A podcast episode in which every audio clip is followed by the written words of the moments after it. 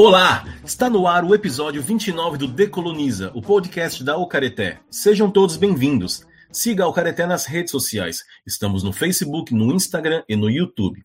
Eu sou o Henry e hoje estão comigo a Raquel, a Taili e a Liana, além do Alex na parte técnica. Já deixo meu olá aos meus amigos ocaretenses. Uma história para vocês. Em 1949, foi lançado o livro O Segundo Sexo, de Simone de Beauvoir, em que ela discute como a figura da mulher é sempre socialmente construída a partir do homem. A partir de perspectivas como a literária, a psicanalítica, a biológica, a histórica, a antropológica, entre outras, ela demonstra como cada uma não define a mulher, mas a coloca como a alteridade, como o outro diante do homem. A partir da década de 1960, começaram a surgir mais autoras questionando a forma como a mulher é posta na sociedade e o movimento feminista ganhou mais força, se espalhando por diversos países. Porém, pode-se dizer que muito desse feminismo partia de um entendimento ocidental das relações sociais, consequentemente excludente. Em outras palavras, era um feminismo de mulheres brancas. Isso começou a mudar quando autoras como Angela Davis ganharam notoriedade e incluíram o racismo nesses debates. Desde então, o número de autoras negras cresceu muito, chegando à forma de pensamento do mulherismo africana. Em Abya também conhecida como América Latina, têm surgido mulheres como Julieta Paredes, uma mulher aimarada da Bolívia que está inserida em um movimento chamado feminismo comunitário. E no Brasil, Algumas mulheres indígenas sempre estiveram na luta, como Eliane Potiguara. Mas será que existe feminismo indígena? No episódio de hoje, falaremos sobre esse assunto e para nos ajudar está conosco Fabiane Medina. Olá, Fabi, seja muito bem-vinda. Muito obrigado pela presença. Fale um pouco de você para os nossos ouvintes, por favor. Oi, Henry. Oi, pessoal do Caretel. Oi, tudo bem? Meu nome é Fabiane Medina e Votarandiju. Eu nasci na aldeia urbana Marçal de Souza, em Campo Grande, Mato Grosso do Sul. Sou do povo Guarani, é, Avá Guarani de Mato Grosso do Sul. É, atualmente eu sou professora na Faculdade Intercultural Indígena da UFGD, sou coordenadora no Núcleo de Assuntos Indígenas e estou concluindo o doutorado é, de ciência política na Unicamp, onde eu estou desenvolvendo uma pesquisa exatamente para a gente é, saber sobre é, o, se existe ou não feminismo indígena. Pois bem, no primeiro bloco, discutiremos se existe um feminismo indígena, como já adiantou a Fabi. No segundo bloco, as implicações sociais disso. E para fechar no último bloco, nossas considerações finais. Para quem já ouve o Decoloniza, sabe que a Raquel e a Thalie são indígenas. Então teremos três mulheres indígenas para falar sobre esse assunto. Então, Fabi, Raquel e Thaili, vamos começar pela pergunta que fiz na apresentação. Inclusive, quando a gente estava aqui um pouco antes de gravar em off, a Raquel sempre ela deu uma, uma pequena crítica sobre essa questão, mas seria até interessante ela falar o porquê disso. Estou te entregando mesmo, Raquel. Existe feminismo indígena? Então vamos começar pela Raquel para ela desenvolver essa crítica dela também. Então, gente, olá. Bom dia, boa tarde, boa noite. Aqui é a Raquel falando. Então, é uma pequena crítica mesmo assim, até um, puxando um pouco para o lado do humor, né? Mas não deixando de ser crítica. É uma questão de que muitas vezes nos espaços em que a gente está, né, tanto na universidade, eu também enquanto artista, né? Porque existe essa, esse movimento de estar em vários espaços, né? E de não engavetar né, aquilo que a gente é e dividir né, por setores. Mas a gente é uma complexidade muito maior. E para as mulheres é, é, é, interessante falar que para a gente, é, até mesmo por ser mulher, tem questionamentos que vêm para a gente que, por exemplo, nunca são direcionados a, a um homem indígena, né? Que isso também não deixa de ser um feminismo, né? De criticar, mas por que, que as perguntas vêm para a gente e para os homens não? E às vezes essa pergunta ela vem já formulada e já criteriosa, puxando para um, como tu falou, um feminismo branco, porque às vezes é, é perguntando se é um feminismo como esse, né, a partir de Simone de Beauvoir que é uma mulher branca francesa europeia, né? Então, quando é, é, me questionam isso, também também penso nesse recorte para nós mulheres indígenas a partir do que, que são as lutas que nós viemos reivindicando, né, como até a, a Eliane Potiguara, né, que está aí há muito tempo já, bem antes de mim, né, acho que eu não era nem nascida na época que ela já fazia o, essa luta, esse que chamam de ativismo também. É, e eu fico, tipo, às vezes a gente faz tanta. Eu, por exemplo, eu faço tanta coisa que a minha prática ela não se resume num feminismo. Porque o feminismo, ele é, assim, como explicar, né, resumidamente. Mas, às vezes, até mesmo o entendimento sobre feminismo, as pessoas são equivocadas também, porque parece que é só aquilo que vai é, falar sobre mulheres, ou o que, que se entende de igualdade ou equidade porque é, eu já presenciei, por exemplo, pensar, um pensamento feminismo, feminismo de feminismo branco que foi um feminismo excludente. Não se falava no feminismo branco, mas falava em sim feminismo, mas que era excludente, que eu via que é, não pensava, por exemplo, nos homens indígenas, ou não pensava na questão comunitária, como foi falado na Julieta Paredes, né, do feminismo comunitário, ou não foi pensado nas mulheres indígenas que são mulheres trans também. Então, às vezes eu me incomodo porque as pessoas já vêm com esse questionamento de ah, existe feminismo, você é feminista indígena, mas de um ponto de vista já de um outro feminismo que até mesmo se há essa, essa ideia, se a gente já, como mulheres indígenas, já estamos pensando no feminismo, mas não é um grupo de fora, por exemplo, não é um outro modelo de feminismo que vai né, ser imposto para a gente também, porque também isso não deixa de ser uma colonização, né? Ah, acredito é mais ou menos por aí, porque é uma conversa, é um movimento né, dinâmico também, né? Então, e realidades diferentes, porque, por exemplo, eu sou é, amazônida, eu sou de um povo amazônico e eu vim para o Rio Grande do Sul que tem outra realidade. Então, a realidade das mulheres, da, até mesmo do meu núcleo, núcleo, núcleo familiar, não é a mesma realidade das mulheres aqui no Rio Grande do Sul, né? Então, pensar né, nessas, é, nessa, nesses contextos né, e localidades né, é, de, distantes, até às vezes, que é somos indígenas, mas somos indígenas com as nossas particularidades. Então, a pergunta inicial foi nega, porque a Raquel já falou tantas coisas que deu vontade também de já colaborar com muita coisa, porque essa ideia de feminismo indígena, primeiro, sim, eu vou concordar com a, com a com crítica, comentário de humor, mas dessa pergunta, é, hoje em dia parece que tem que ter um feminismo indígena. Então, toda vez que uma mulher indígena vai falar, essa pergunta já é prevista para nós, assim, principalmente para nós mulheres indígenas que estamos nesses dois mundos, seja na universidade, seja na cidade, sempre vem essa pergunta, né, se existe um feminismo indígena e, e, e é interessante porque isso é algo muito recente, assim, é, tentar trazer, definir um conceito do que, que é o feminismo indígena. E eu acho muito difícil, é, ainda mais o debate é recente, é, a gente vai ter várias formas de se dizer isso. E eu sempre gostei de uma de um comentário que eu já ouvi dentro dos movimentos né, das mulheres que eu faço parte, mas eu já ouvi uma vez de, um, de uma mais velha falando que ela não era feminista, que a gente tinha que ter cuidado, na verdade, com essa coisa das feministas, porque não condizia com a nossa realidade enquanto mulher indígena mas que existia a luta das mulheres, né?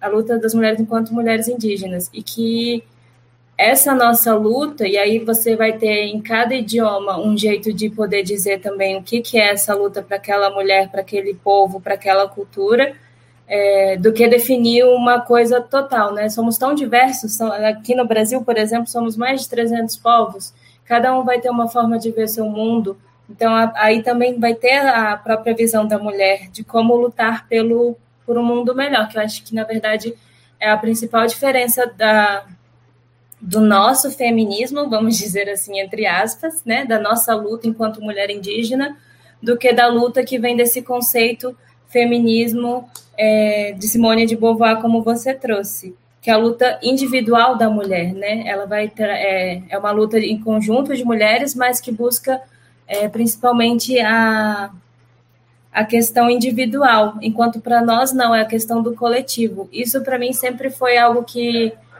que é, separou muito também, né? É, essas questões desses conceitos. É, mas como a gente também aqui no nosso programa não é só para falar sobre feminismo, né? O episódio, mas qual é o nosso objetivo também enquanto ocaretenses é falar sobre decolonização, é, é pensar também que forma esse feminismo que que teve é, esse espaço, ainda que muito difícil dentro do universo do homem branco, é, pode ser decolonizado e a, a atingir mais mulheres. Porque hoje em dia, se você vê muito dessas, desses círculos de mulheres feministas brancas, é falando às vezes sobre um sagrado feminino, é fazendo rodas de cura, é, lembrando muito do, dos conhecimentos tradicionais que muitos povos ainda mantêm hoje e que não são lembrados dentro dessas, desses espaços. Então, é a questão de decolonizar um pouco o feminismo também, para que é, as, as nossas presenças, tanto a presença indígena quanto a presença da mulher negra, não seja apenas como uma ilustração né, da, da, da mulher, mas que a nossa presença seja de fato é, considerada nesses espaços. Então, o feminismo ele não pode ser uma luta apenas individual é, para a questão da mulher, mas para a luta do coletivo. E aí, quando a gente fala das mulheres indígenas que estão lutando, é lutar pelo nosso território, que aí vem é, questões que você vai ver que é do movimento indígena como um todo, mas que tem a perspectiva a visão, o cuidado, é uma outra forma de ver o mundo que é a da mulher. Fabi, antes de você responder, uh, a gente sabe que você está fazendo uma tese que vai muito ao encontro dessa, dessa temática. Então, responde para a gente se existe um feminismo indígena e fala um pouquinho também da sua tese, sem entrar muito, né, porque você não defendeu, então tem que manter ali um certo nível de, de segredo. O que, que você tem a dizer para a gente sobre isso? Ah, então, que legal, eu adorei. Eu acho assim que essa pergunta que você fez sobre se existe um feminismo indígena, ela provoca exatamente tudo isso, né, que a gente está vendo, e não só aqui entre nós três, mas assim, no universo de mulheres indígenas, que se torna tão interessante que é por isso que eu dedico uma tese, né? Eu, eu resolvi dedicar uma tese para essa pergunta. Não que eu queira resolver esse problema, esse, esse, essa não é a função de uma tese, né? A função de uma tese é levantar os problemas, né? Se existe o feminismo indígena, se existisse, o que seria ele, como seria, quais seriam os conteúdos, conceitos e definições, né? Porque a gente sabe que feminismo ele é um conceito e definição para uma política pública, né? Para uma política pública para as mulheres em nível global. E aí eu acho que por causa disso, o espaço e a pesquisa e o termo é muito válido, né?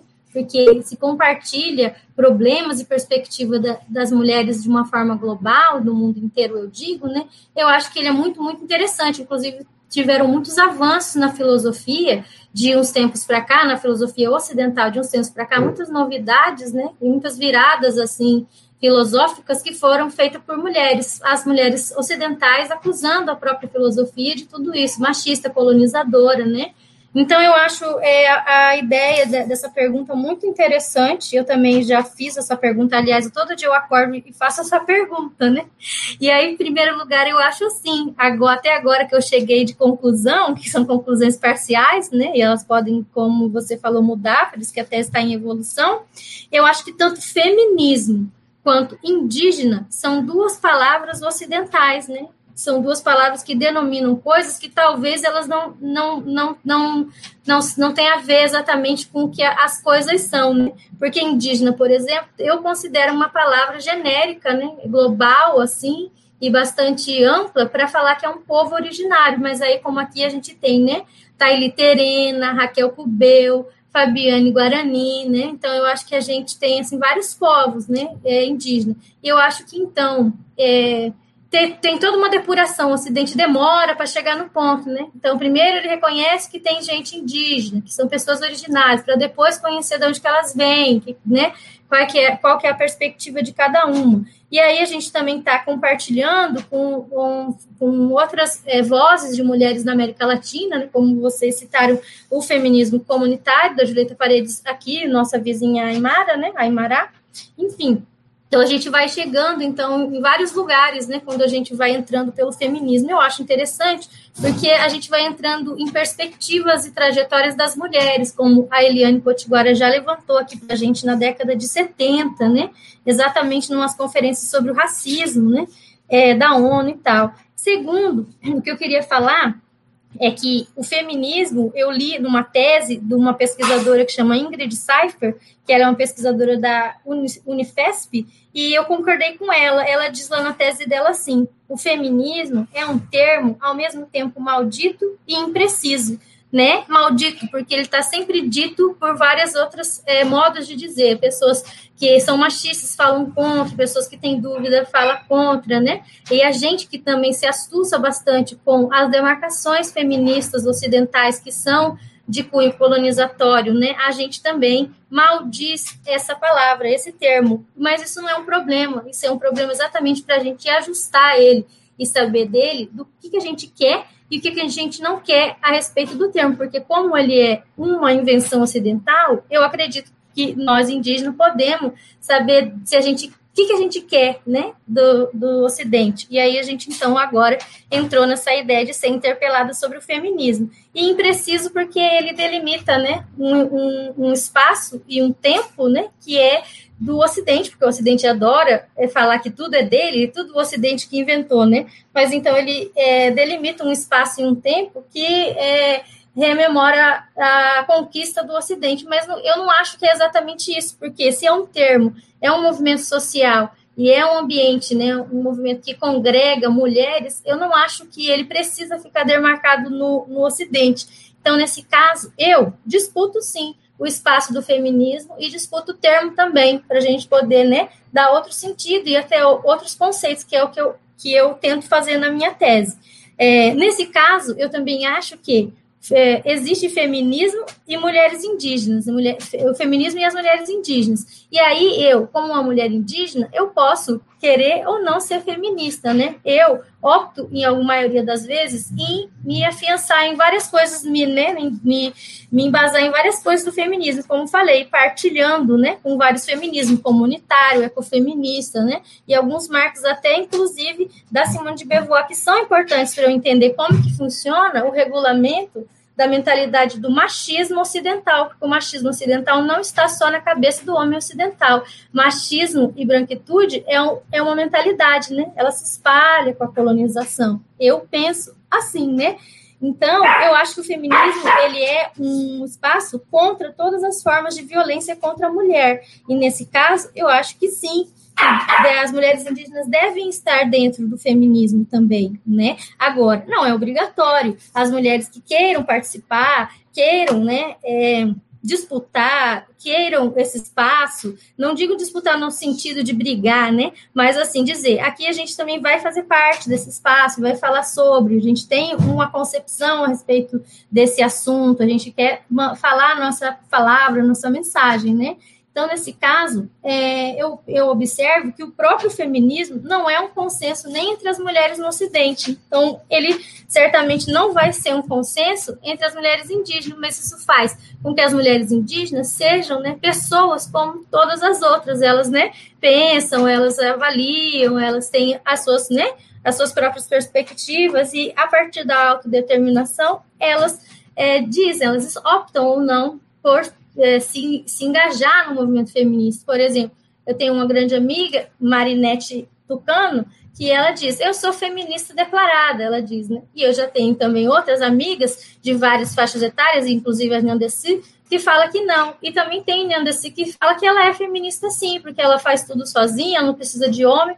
Então, é assim, tudo é da compreensão, né? E eu penso, por exemplo, com a minha avó. A minha avó que dizia assim para mim: Olha, minha filha, casamento não é profissão. Você precisa ter uma profissão para você.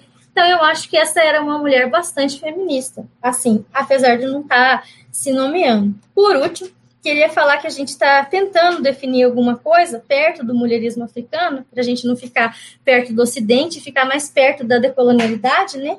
Que a gente está dando o nome de movimento aiarismo, ou airacunhã, ou o airacuna, né? Como vai a sonoridade vai ficando interessante, né?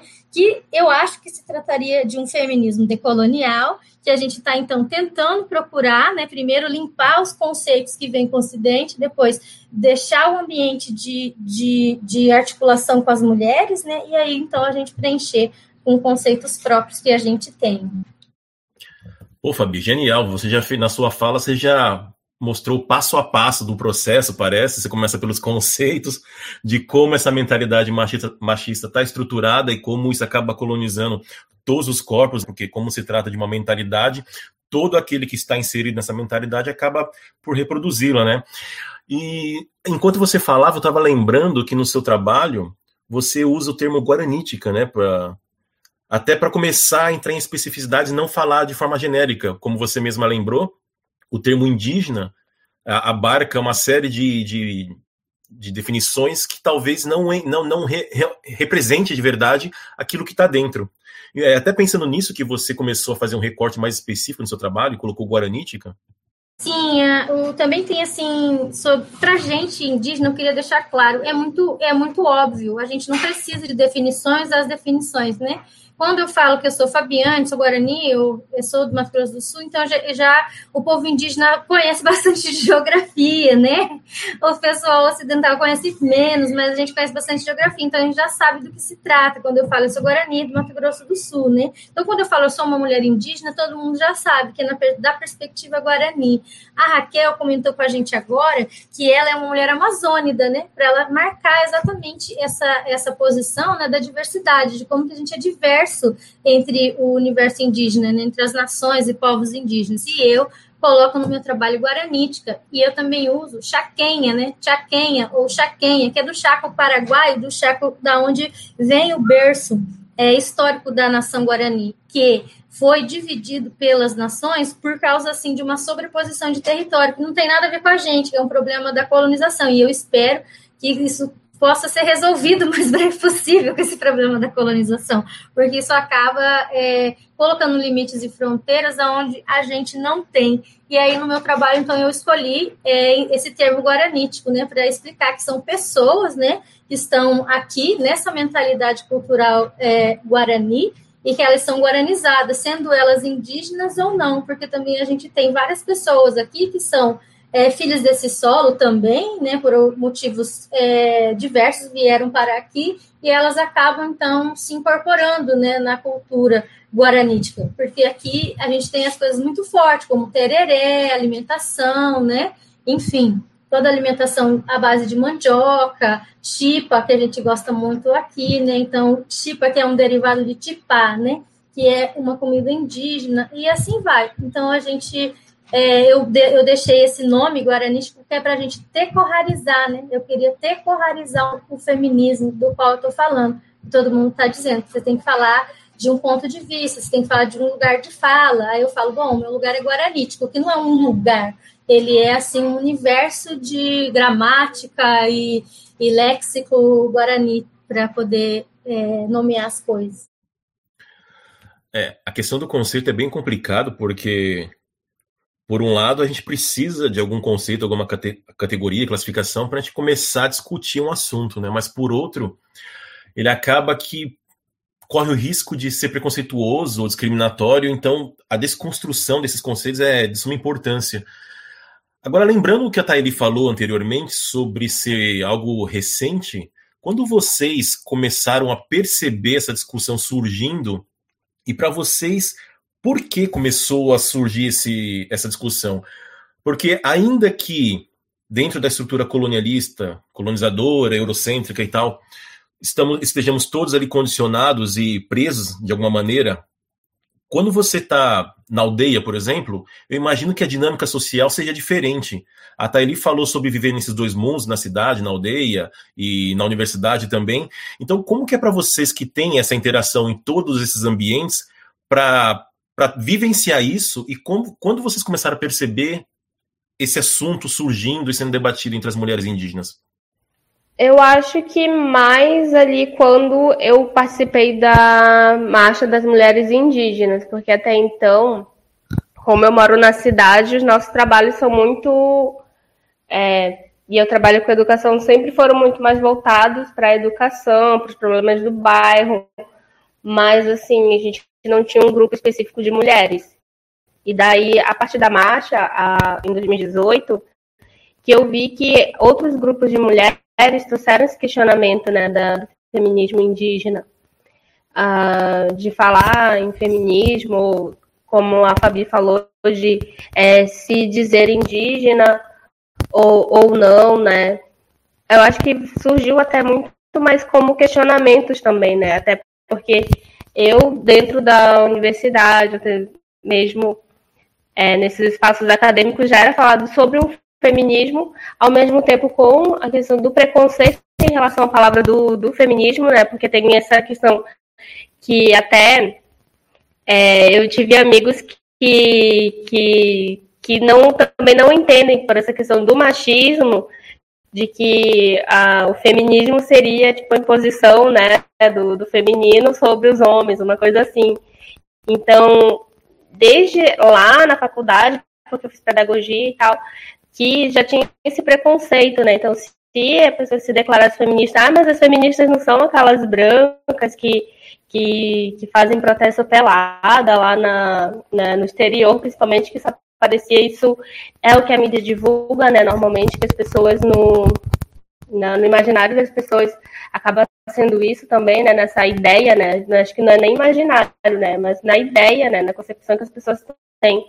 Então, tipo, como é que tu vai ser? E eu era só uma menina da, das cotas indígenas lá fazendo é, pedagogia, né? Então, tipo, tinha coisas que eu não tinha nem como discutir sobre isso, né? Não tinha um espaço também na universidade para falar sobre isso, e nem na, na minha comunidade em si. Né? A gente, eu via que até mesmo na questão nessa dos direitos, das políticas públicas, era falado principalmente a como eu vim de Manaus e eu vim da periferia, o bairro que eu morava, por exemplo, é um bairro de é, como é que é rota de tráfico humano na questão das mulheres e as mulheres, né, da periferia, as mulheres indígenas principalmente, têm acaba sendo é, alvo, né, dessa de, disso que acontece né, com as mulheres, né, as mulheres que acabam caindo né, nessa. são sequestradas, são mulheres que estão nessa vulnerabilidade. Então, ouvindo até a Fabi falar de que já havia essa luta né, pelos direitos né, das mulheres e de outras organizações, ONGs principalmente, e dessa questão de discutir sobre os direitos das mulheres, discutir sobre cultura do estupro, de até eu lembro que eu não tinha ideia de como falar sobre isso também no meu grupo, né? Que eu participava de mulheres na, na minha comunidade ou de outras comunidades que eu conhecia, porque a gente trabalha muito nessa, nesse intercâmbio né, de grupos, que daí eu já viajava para o interior né, do Amazonas e trabalhava com comunidades próximas ali de Manaus, que hoje eu me sinto muito mais instrumentalizada para trabalhar com isso do que antes, né?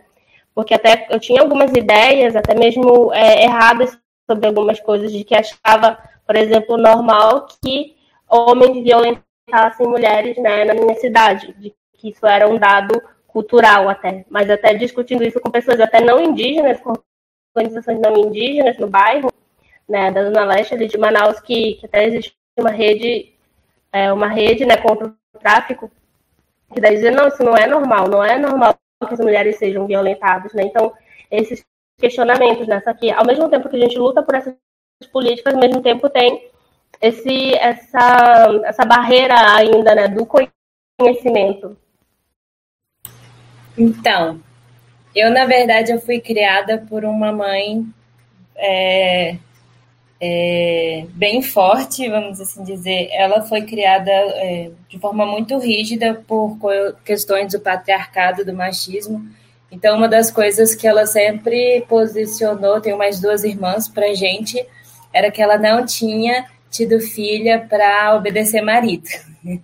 sempre foi uma coisa que ela sempre pontuou. Então, essa coisa de construir, é, de mulheres que fossem independentes.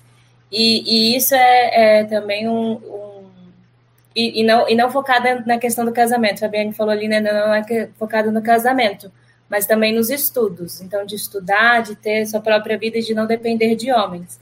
Só que, por um outro lado, dentro da família, a gente nunca se reconheceu, nem minha mãe, nem minha criação, né, é, como feministas. Na verdade, a gente tinha até um olhar preconceituoso em relação a isso, porque muitas coisas do que a gente via, ouvia e, e é, até vivenciava mesmo assim, eu digo, de, de grupos feministas na universidade, não era inclusivo para minha realidade, mesmo sendo uma indígena urbana.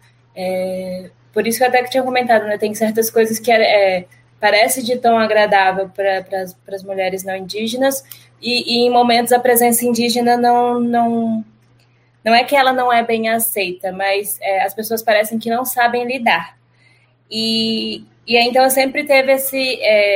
A, é, a aproximação, vamos assim dizer, sempre estava ali algo que era que rodeava próximo de mim, é, e sempre tive exemplos de mulheres muito fortes, minha mãe, minha avó.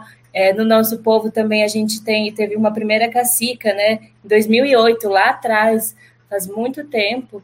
E então sempre tive mulheres de referência. Só que essa questão do feminismo em si, eu acho que começou a partir do momento que eu conheci um grupo dentro dessa coisa dos, das, das das manifestações, dos, dos eventos, é, eu conheci um grupo de feminista é, que é, traz realidades de mulheres de diversos de diversos contextos, tanto mulheres indígenas quanto mulheres afro, mulheres é, brancas, mulheres asiáticas, mulheres da cidade, mulheres do, do da, da zona rural. E, e, justamente o objetivo desse grupo de mulheres é tentar romper com a, a, questão é, machista branca em cima dos corpos das mulheres e, e, como que a gente lida com a realidade das diferentes mulheres. Isso me chamou muito a atenção, tanto é que na universidade eu não tinha aproximação nenhuma, e quando eu vi esse, conheci esse grupo e, e essa nova forma de pensar e lidar com o feminismo e respeitar é, é, as outras vivências de outras mulheres, eu dei uma, vamos dizer assim, eu dei um passo atrás e falei, olha, esse feminismo aqui que eu estou conhecendo, ele na verdade, ele, ele me representa, ele me inclui. E, e eu falo, né, tanto é que é, eu me considero feminista, é, é eu, Taili, feminista, eu sei que meu povo, as mulheres não se consideram feministas né, como está um feminismo terreno, vamos assim dizer, ainda não, ainda não temos, mas é ainda, porque nós temos as lutas das mulheres terrenas. Então, há pouco menos de dois, três anos, a gente começou a fazer o primeiro, a gente teve o primeiro encontro de mulheres terena, e apesar de ter tido uma cacica algum tempo, né, anos atrás, esse encontro também desafiou muitos homens, né, muitas lideranças do nosso povo, para é, considerar a legitimidade desse encontro de mulheres. E então, assim, é, é, é, uma coisa que eu me considero a nível individual por conta dessa história, mas quando você vai perceber, e é isso que às vezes o que talvez nos distancia, né, que a Fabiane falou muito bem, é a questão da definição de um conceito, né? Os não indígenas amam um conceito assim definido, bonitinho, e para a gente não, é, é a coisa muito viva, ela é muito fluida. Então, é, é, pensar esse outro feminismo que é mais dinâmico, ele acaba me incluindo um pouco mais.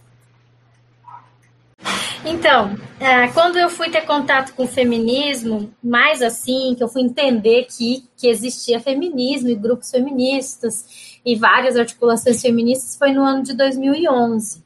Eu entrei na graduação em 2007, nas Ciências Sociais, na UFMS de Campo Grande. E lá eu fui aprendendo coisas nas aulas de gênero e eu fui achando legal. Mas a princípio não, não me dei bem, como as meninas falaram, né? A que a Thaili é sempre assim, é, é, recorrente. Não me dei bem porque as pessoas não me aceitaram. Então, é, eu tinha né, algumas coisas do, da visão de mundo né, guaranítica, e as pessoas chaquenha, e as pessoas não, não entendiam, as pessoas tinham uma visão de mundo que elas eu para para mim que elas liam no livro, que era tudo sobre a França, coisas assim que aconteciam muito longe. Aí eu pensava, deve ser porque eu estou muito perto do Paraguai, eu não entendo o que elas estão falando, né? Mas eram pessoas assim que vinham mais do interior de São Paulo, tinham é, já lutas assim de movimentos estudantis e grupos feministas. Então essas pessoas me estranharam, teve um estranhamento muito comigo. Foi, foram estranhamentos sérios mesmo de preconceito, né? Que é normal, a gente já sabe que isso acontece, apesar de ser absolutamente é, lamentável e reprovável, né? É horrível. A gente tem que é, mais, além de tudo, a gente tem que saber lidar com isso, né? De, além de todas as coisas que já são difíceis. Então eu fui percebendo que eu não era muito bem-vinda naquele espaço, mas fui percebendo assim com bastante significados é, claros, como por exemplo, a professora é, não deixava eu participar, dizia que eu não servia para o grupo feminista de gênero, né? Que tinha as alunas que já estavam é, iniciadas na questão, e que eu deveria cuidar dos meus filhos, e que eu já era mais velha, né? Que eu entrei na, na universidade com 27 anos, depois que eu fiz o EJA, que eu tinha parado de estudar o ensino médio, então eu já entrei mais velha, né? E aí, então, a gente tinha também um, um, distanciamento, assim, né, cultural muito chocante, ela não entendia. E eu, muito atrevida e muito precisando trabalhar, apresentei a minha candidatura para o emprego na coordenadoria da mulher, porque eu já tinha percebido que precisava, assim, de uma visão um pouco diferente, né, e eu tinha notado que as coisas não chegavam até, assim, as mulheres indígenas, era uma coisa, um mundo totalmente paralelo. Aí eu, eu mandei meu currículo para a Secretaria é, Coordenadoria das, da Mulher, né? E consegui emprego num projeto. E eu fiquei muito feliz, porque era né, um trabalho da minha graduação e era um trabalho com o qual eu poderia, então, me desenvolver. Eu tinha dois filhos e tal, seguir minha vida. Fiquei muito feliz. Mas a professora ligou para a, a secretaria e pediu para não me contratar, né? Dizendo que eu não poderia trabalhar lá porque eu era uma fraude que eu não era do grupo feminista.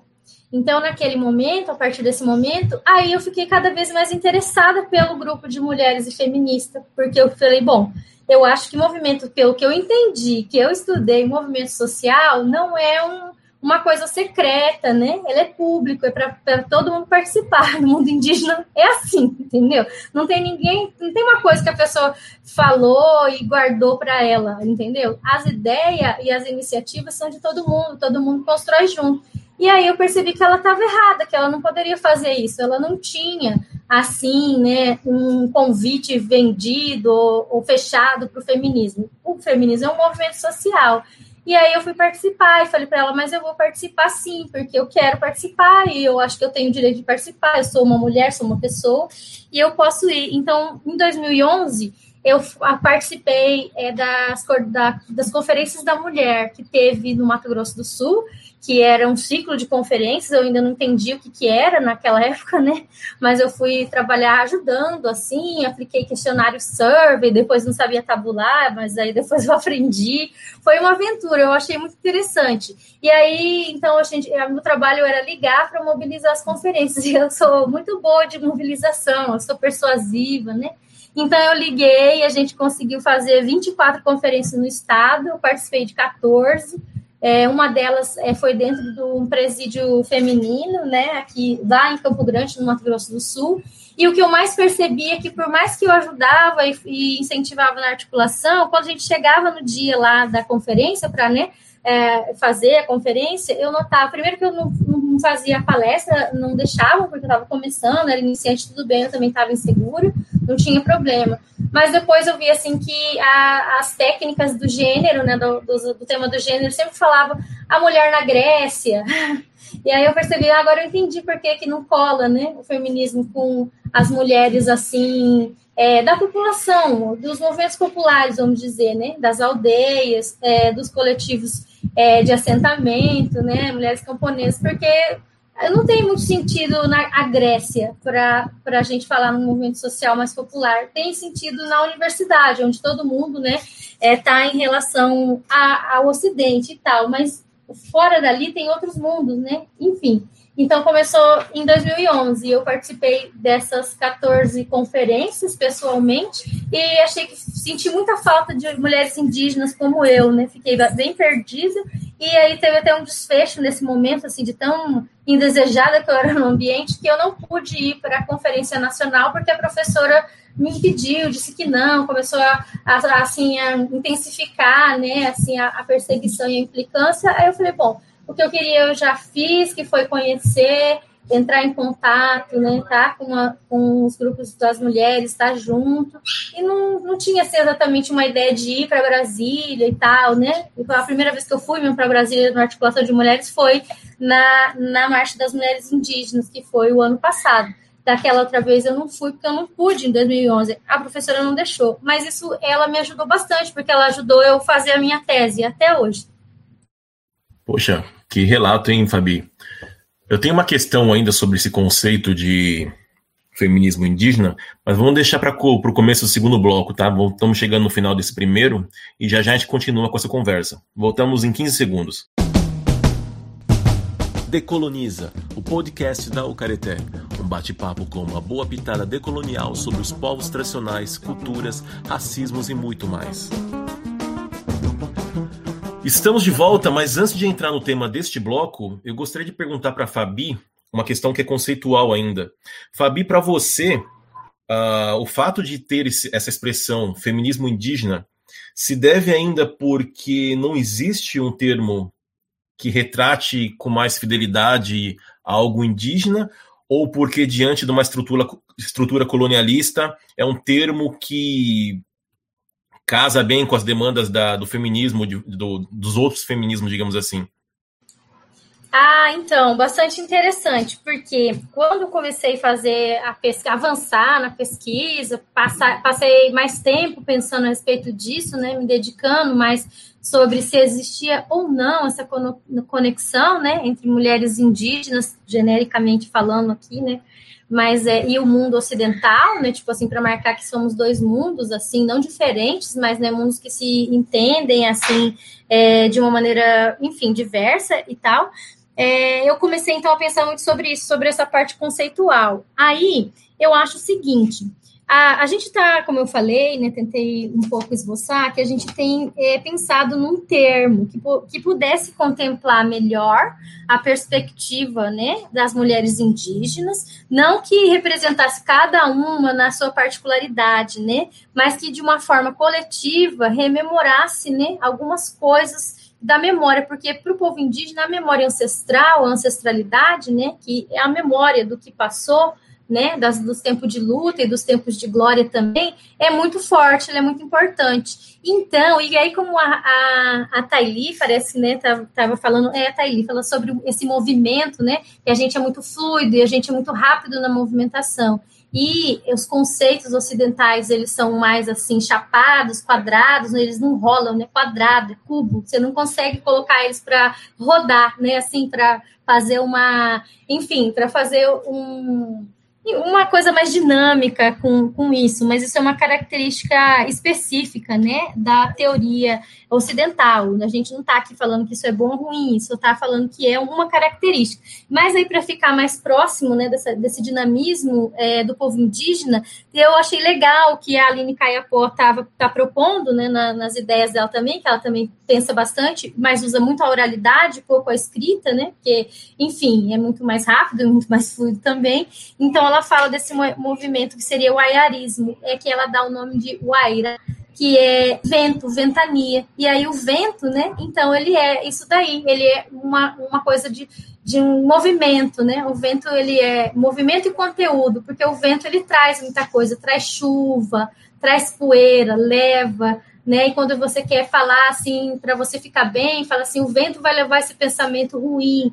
Aqui nós no Guarani, Caiuá principalmente, a gente faz derrovaçar, que é benzer o vento, afastar o vento tirar a impureza do vento e, e purificar o vento, para a gente ficar só com a, a, o frescor do vento e não trazer, por exemplo, é, é, pestes e, e, doenças que também vêm no vento, nas partículas do vento. Nas partículas do vento também viajam essa conexão que a gente está fazendo, que é essa conexão aqui de transmissão, né, de rádio, internet, essas coisas tudo viaja no vento. Então a gente pensou que o vento poderia fazer isso. E eu já percebi que dependendo da constelação das estrelas, do posicionamento das estrelas, porque a gente que no Guarani gosta muito de mandar mensagem para a estrela e vai, vai rodando né, nas galáxias e vai chegando a mensagem para vocês. A gente acredita assim.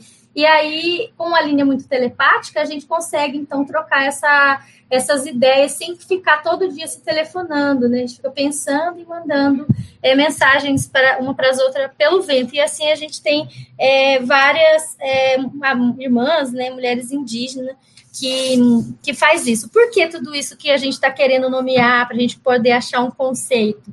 Porque, como eu falei, a primeira vez que eu é, tive em contato com o movimento feminista, né, teve toda essa dificuldade que eu falei, porque eram dois mundos e duas linguagens diferentes que não estava conseguindo se entender naquele momento, né?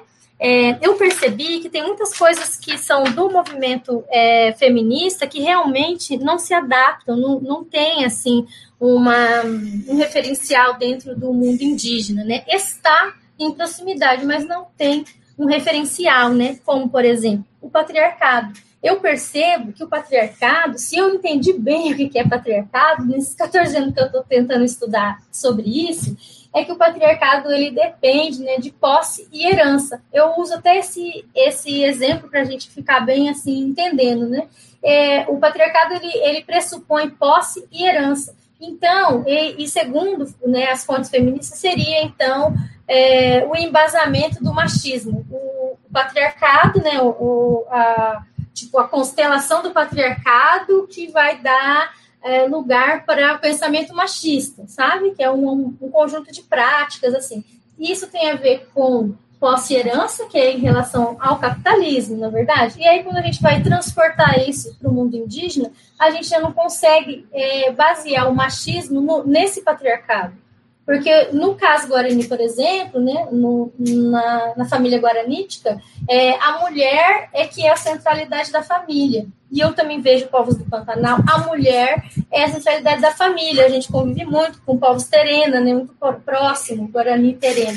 Então, eu vejo a mulher administradora, no caso do Terena, né, Thaís? Eu vejo as mulheres que são administradoras da produção agrícola, elas que são, produtor, são administradoras de todo o percurso da produção desde o plantio até a venda. Então, eu fico pensando, mas então, isso, cadê o machismo? Assim, claro que tem, né? As práticas que são é, de ciúme e regulação é, do casal, e geralmente a gente vê que os homens estão mais em função disso exercendo violência. Mas eu acho que não dá para a gente falar que é o patriarcado ocidental, naqueles mesmos é, termos e conceitos de posse e herança, porque é, no mundo indígena não, não é isso que organiza a sociedade, né? Por exemplo, quando a gente também pensa isso, a gente vai pensar que não, não tem como nomear ou conceituar um patriarcado indígena, digamos assim, né?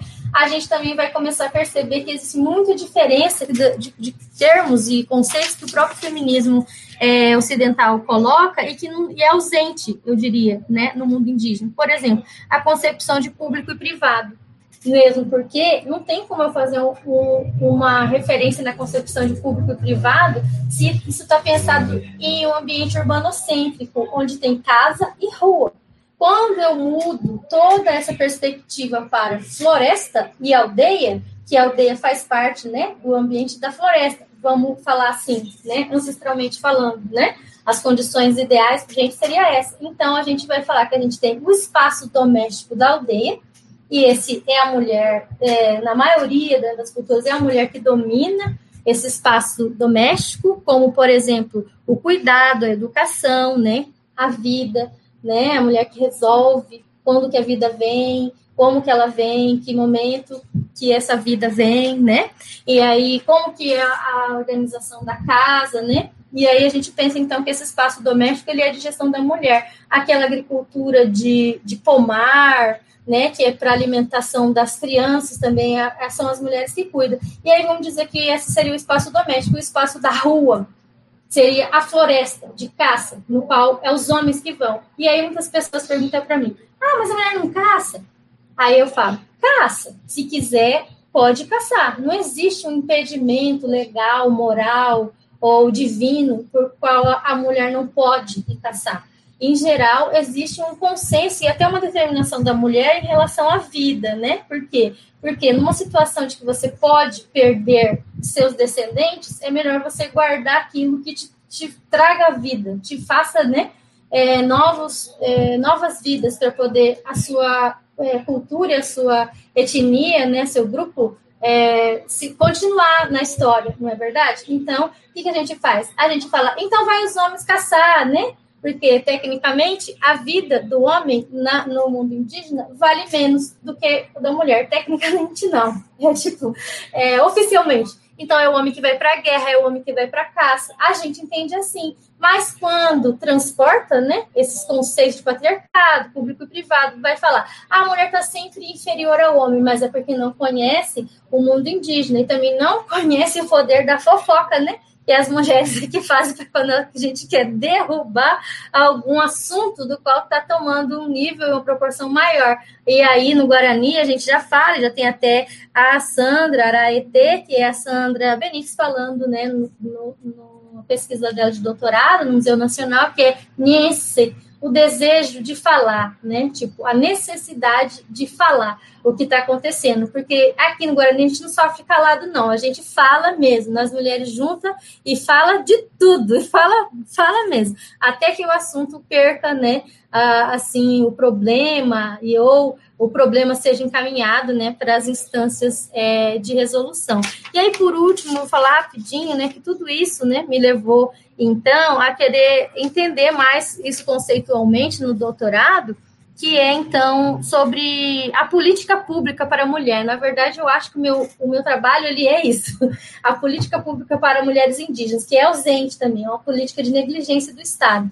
E aí eu tive que fazer todo esse percurso que eu falei para vocês para eu entender e para eu demonstrar na, no meu trabalho por que, que a mulher indígena ela é ausente Aí eu falo porque privilegiam sempre um ponto de vista que ele, né, é ocidental, que querem trazer então coisas já prontas e definidas que para a gente poder só entrar naquela política, mas não é possível, né? E a gente não, a gente resiste, a gente né, não avança, a gente só fala, a gente vai ficar aqui paradinha todo mundo junto, é, não vão ficar quietinhos, mas vamos esperar o momento que as pessoas vão nos ouvir para a gente falar como é que a gente gostaria e precisaria fazer a nossa política pública. Por isso que deu tudo isso, né? Meu trabalho é sobre racismo, epistemicídio, né? Essas coisas. Enfim, aí o trabalho vai, isso vai isso, fugindo da gente, mas a minha ideia mesmo é por que, que as mulheres indígenas não estão na política pública. E aí a gente vai descobrindo, né, várias coisas, como racismo e, e conceitos assim que estão não estão de acordo, né, com a nossa perspectiva. Boa tarde, ou bom dia e boa noite, né? Bom, primeiro um, um prazer escutar vocês e um grande aprendizado e dizer que essa escuta também nos faz transportar para muitos lugares, né? Então, quando o Fabi também está falando dessa questão do vento e de todos esses saberes, né?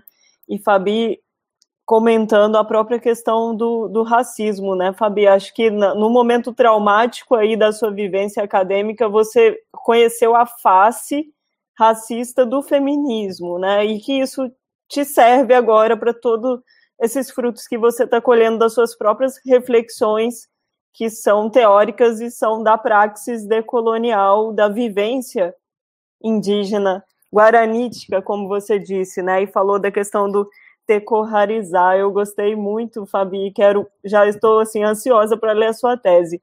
Mas só fazer aqui alguns comentários e, e, perguntas e aproveitar esse momento que uniu a Fabi Guarani, a Thaili Terena, a Raquel Cubeu. A gente está falando aqui de fronteiras, fronteiras da colonização, né? Que são povos que estão nas fronteiras se a gente pensar de norte a sul do Brasil, né, e pensando na, no território da Raquel, é, desde o Alpés, no Rio Negro, a gente pensar na, nessas fronteiras com Venezuela, com Colômbia, e descendo aqui para os territórios né, dos povos Guarani, Terena, nas fronteiras também com Paraguai, e pensar nessa fronteira que ela é epistemológica, né, nessa questão da decolonização na própria perspectiva que vocês desconstroem a partir do feminismo, né? Então é uma lição muito grande escutar vocês.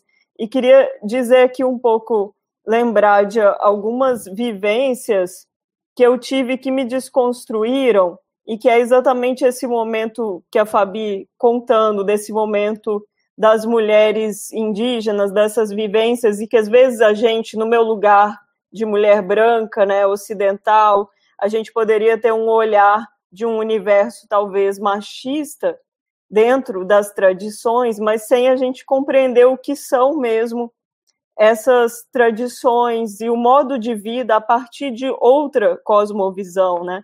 E aí, escutando vocês, me remeteu a uma assembleia aruaco, e aí eu estou falando do povo aruaco lá da Colômbia, não da língua aruaque, né, Raquel? Pensando aqui do aruaque e macu, só para não fazer essa confusão, mas de uma assembleia do povo aruaco na Serra Nevada de Santa Marta, que eu pude participar como única não indígena presente nessa assembleia, que durou horas e madrugadas, e que somente os homens falavam naquela assembleia, somente os homens, desde de manhã até 11 da noite, eles estavam pautando as questões sobre consulta prévia, sobre o protocolo Aruaco, o protocolo autônomo, e, e as mulheres ficavam separadas, assim, no fundo do espaço da Assembleia, mas elas estavam sempre cuidando das crianças e elas tecendo as suas mochilas aruaco, né?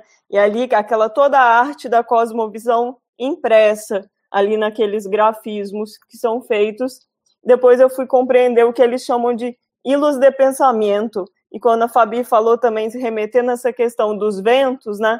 E aí, olha, com o meu olhar de mulher ocidental, né? Como desconstrói tudo no final daquela assembleia, já na madrugada, um momento deliberativo cada mulher levanta uma por uma, então todas têm o um lugar de fala ali. Talvez se eu tivesse ido embora, né, não tivesse ficado até a madrugada, eu ia ter outra percepção, né, e sem compreender mesmo nessa nossa visão racista mesmo e eurocêntrica, né, de não compreender mesmo as tradições. Então, eu fiquei muito admirada do poder das mulheres e, e dessa força nesses momentos deliberativos, dessa força política que às vezes ela não, não aparece tanto ali na fala, mas que ela está intrínseca ali a todo o cotidiano mesmo, para dar a força necessária para aqueles momentos é, de, de grande importância, de decisões, né?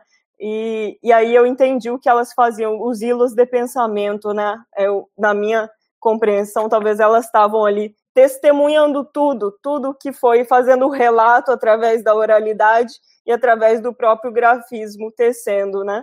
Então queria escutar vocês essa primeira pergunta sobre essas fronteiras e como é para essa geração de vocês agora esse movimento de vocês assumirem as próprias assembleias e aí queria escutar também depois a Fabi na questão da da Ticunhangue, que a gente sabe que vai, vai ter agora de modo remoto e virtual, né? Então, olha, outra novidade a partir também dessa tecnologia, e o que já era de muita resistência fazer as assembleias das mulheres né, dos, nos últimos anos, e a gente sabe que existe essa resistência dentro do próprio movimento indígena, então queria escutá-las sobre essa questão e e dessa e dos saberes com a relação com a terra e com o território, porque eu me lembro as últimas assembleias é, pegando aqui os documentos finais das assembleias da Ticunhangue dos últimos anos,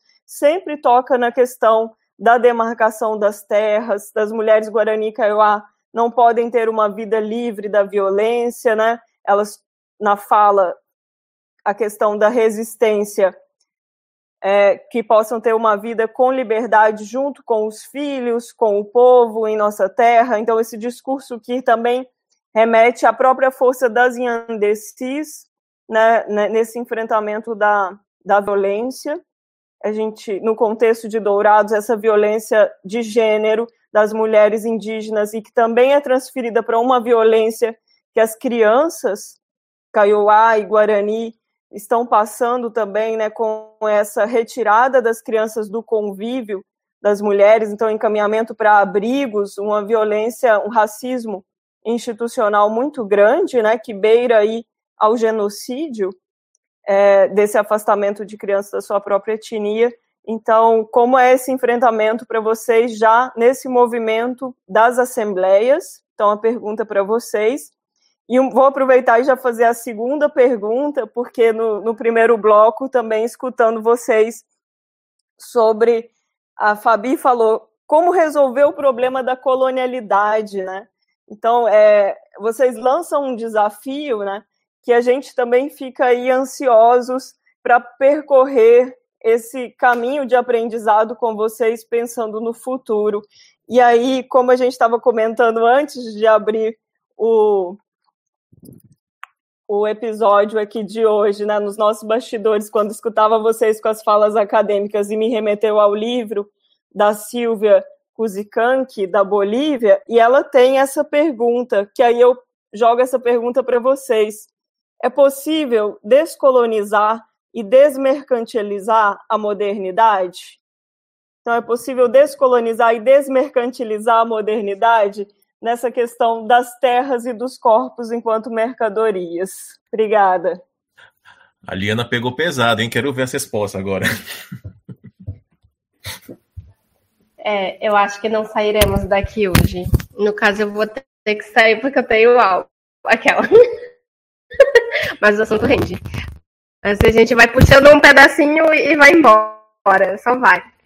É, eu fico pensando muito na questão da, da minha família uh, porque realmente na, nesse, nesse espaço que foi a minha família, da, do que chamam, que nesse de chama cada coisinha por um nome diferente, poderia falar no, no matriarcado, da presença forte né, das mulheres, né, da, da minha cultura. Tanto que eu não tive uma criação né, paterna, minha criação foi materna. Minha mãe que tudo que ela pôde ensinar para mim, para os meus irmãos, ela ensinou, né? É, se eu tinha que aprender a fazer uma roça, aprendi a fazer uma roça. Ah, aprendi, é, que a gente chama no Amazonas de ticar um peixe, né? De tratar o peixe, limpar e fazer uma, uma comida, né? Uma comida que pra gente já é mais próxima, né? O peixe, o beiju. E, e eu penso do quanto ela é uma mulher forte, né? É, tem várias mulheres que escrevem até na questão de, de Abia Yala, que chama de América Latina também, de mulheres que escreveram sobre como é ser uma mulher forte. Então, eu penso isso para minha mãe também, como ela é, foi e é uma mulher forte, que hoje o que eu sou é um projeto que deu certo. Porque é um projeto de uma geração que teve tanta dificuldade, não teve acesso a essa educação formal, e que hoje a, os filhos, os netos, podem ter esse acesso, e, e que quando vem a, a, essa instituição, até mesmo universidade, cidade querer barrar a gente, a gente tem uma voz muito mais forte também para. É, né, eu fico pensando na história né, que a Fabi contou, né, de, de quanto que a instituição barra a gente, diz, não, você, não tem esse perfil, você não pode falar tal coisa. Não, a gente, a gente pode, a gente pode estar no espaço que a gente quiser, porque esse espaço também é nosso, né? Então, penso assim, quando hoje nós somos mulheres fortes também, e nos desafios que a gente vem enfrentando hoje, porque ah, tudo está cada vez mais institucionalizado. Eu penso que como a gente tem essa autonomia também né, enquanto grupos, eu penso assim, na, na autonomia do, de cada é, grupo indígena, né? Por exemplo, eu trabalho hoje numa organização, não uma organização, minto, num coletivo que é um coletivo indígena que é, é, é feito principalmente coordenado por mulheres indígenas em contexto urbano e de pessoas que não nasceram em aldeia, que às vezes a gente acaba é, entre os próprios parentes, encontrando algumas institucionalizações que é, originalmente, né, dos povos originários não seriam nossos, não seria nosso modo de, de travar as lutas, de fazer esses enfrentamentos. Eu acho que a gente, tem que se encontrar também e saber é, separar as coisas, né? É, quem somos nós e o que nós fazemos. E ter essa autonomia para esse, principalmente ser respeitado. Eu vejo que até mesmo nessa questão dos movimentos sociais, né, ignoram, falam sobre as nossas culturas, falam sobre a, a, as heranças culturais, falam sobre várias coisas nossas, mas não falam com a gente, não falam diretamente com a gente. E ignoram isso, né, que nem foi falado no Sagrado Feminino, né? falam das coisas que são nossas e isso nós reconhecemos, né? As nossas medicinas, a, o, como que até mesmo a, vem vindo nessa história, essas histórias das mulheres. E daí é, eu penso até nesses movimentos, né? E, e, de que é importante a gente conhecer, é importante ler, por exemplo, uma Simone de Beauvoir, é importante conhecer o feminismo, feminismo negro também, porque muitas mulheres né, é, negras, principalmente aqui no, em contexto de Brasil, é, é, no afro-brasileira, tem mulheres que são também descendentes, tem é, sangue indígena também, que tiveram avós indígenas também. Até mesmo na América do. lá para as bandas da América do Norte, por exemplo, até mesmo vai é, ler uma Bell Hooks, por exemplo. Bell Hooks ela teve uma avó indígena. Né? Então teve, não lembro se é, desculpa, não lembro se é a avó ou se era mãe indígena, mas tem né, também essa relação de quanto que a gente se, se relaciona com isso, né? E eu vejo que existe muita comparação também. Eu acho que isso também é errado, da gente querer dizer qual movimento está mais avançado, qual movimento está fazendo mais ou fazendo menos. Né? Esses dias eu estava vendo um comentário no, no Twitter que dizia em relação ao movimento negro, ah, movimento de tal lugar é atrasado em relação ao movimento do, da, falavam do norte, né? Ah, é, em relação ao sudeste. Aí outro dia já, não, com um intervalo curto de tempo, dizia, ah, mas o movimento negro do Rio Grande do Sul está atrasado, né, em relação ao sudeste. Eu falei, gente, não existe só sudeste, não. Existe vários lugares, então por que estão tá se comparando e vocês não conhecem? Tipo, não conhecem nem norte, nem conhecem nem sul. E eu penso assim, se a gente pegar por esse lado também, é, fazer, não levar em conta quem são né, as mulheres indígenas. Ah, as mulheres indígenas aqui, elas, ah, elas estão atrasadas porque elas não estão falando de feminismo ainda. Quando é que elas vão falar de feminismo? Né, então, isso é uma forma de colonialidade também, porque ver o que, que foi o progresso, o que, que foi, uh, o que, que ainda está aquilo que chamavam de primitivo ainda, né, pra gente. É, é, muita coisa, e se a gente não tem essa segurança, né, de, de ser quem somos, a gente acaba caindo nessas armadilhas, né? Eu vejo, eu vejo que esse é um desafio. Então, a globalização, os meios de comunicação estão aí mais para facilitar isso, de fazer esses diálogos, né? De escutar e de falar também, de saber o que, separa, fazer essas separações, né? Um, eu acho que é, é mais assim, né, que eu teria para falar. É, então, falando em relação à primeira pergunta, Liana, obrigada pelas perguntas. Realmente, se a gente podia fazer um episódio inteiro só com essas perguntas, de tanta coisa que tem para dizer, tanta questão para levantar e muitas respostas também que não vão existir. Mas, mas essa questão da fronteira que você tinha comentado e também essa relação com as assembleias das mulheres, eu fiquei pensando assim na, na, das, das coisas que eu já vivi e eu lembro da nossa primeira assembleia das mulheres terena que que teve uma situação muito engraçada, por assim dizer, com os homens e com os homens e até com as mulheres da, mais velhas. Então, uma, aí eu vou contar a história em dois momentos, que aí responde, eu acho que um pouco da, dessa primeira dessa primeira questão. Durante a assembleia, a gente chamou, eh, foram mulheres terenas de todas as regiões e, e foram muitas mais velhas, né, as nossas anciãs. E elas falando na, nas, na fala delas era era bonito e doído de ouvir, porque elas falavam que não entendia, elas estavam felizes de ver tantas mulheres reunidas, elas estavam contentes, mas que não entendiam muito bem, né, ainda, porque quem fazia o trabalho político de, e social de cuidar do povo sempre tinha sido os homens, e que elas não viam muito o, o papel que elas estavam fazendo para o povo, porque elas, na verdade, só, e aí bem entre aspas, só ficavam nas, em casa cuidando dos filhos. Só que quando você vai ver, enquanto estava tendo uma retomada das fazendas, né? É, ali na Mãe Terra, a Peg teve também, né? A Esperança. Quem, os homens realmente, de fato, foram até Brasília, vieram até Campo Grande, foram na FUNAI, reuniões com os políticos, mas quem ficou resistindo no território com as crianças, cuidando, ensinando a cultura, o idioma e mantendo aquele território nosso foram as mulheres.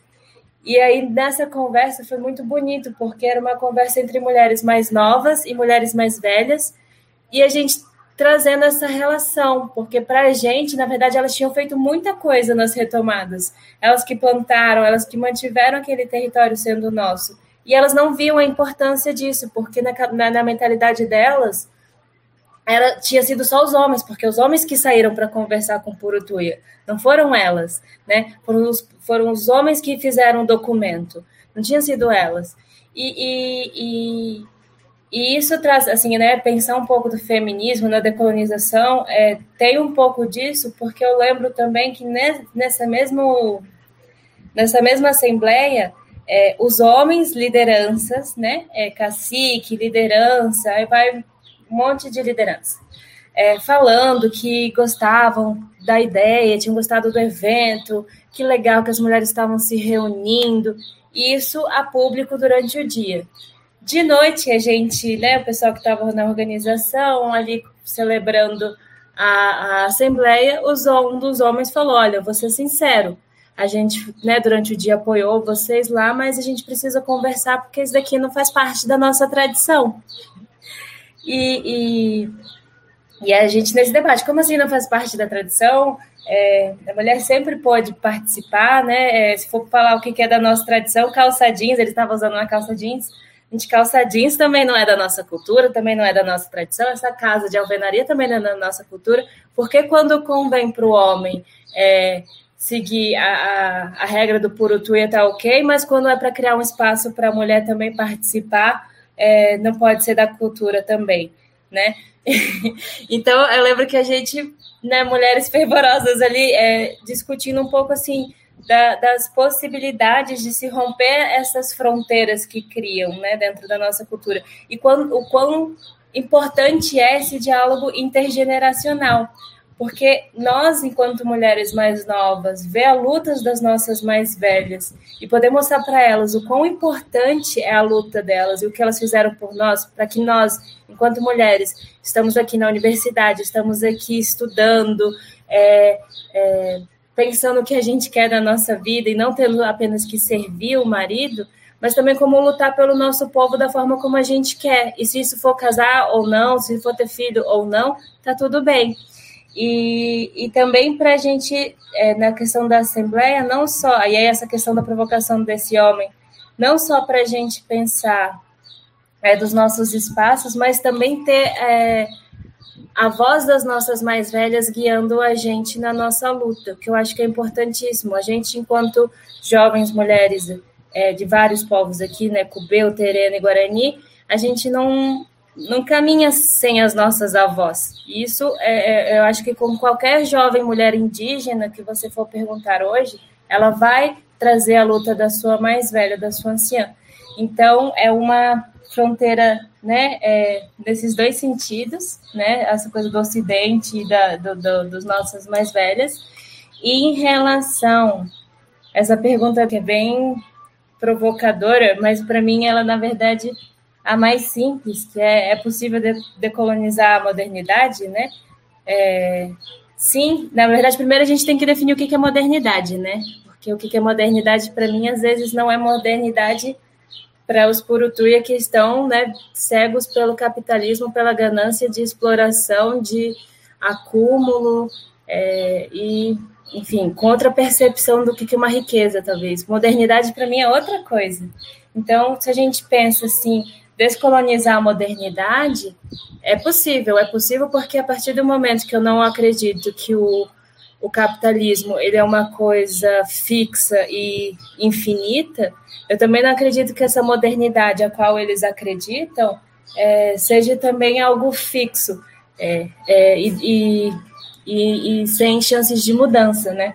É possível descolonizar porque é possível é, mais do que decolonizar, é possível teco, teco, teco, como é que é? teconizar.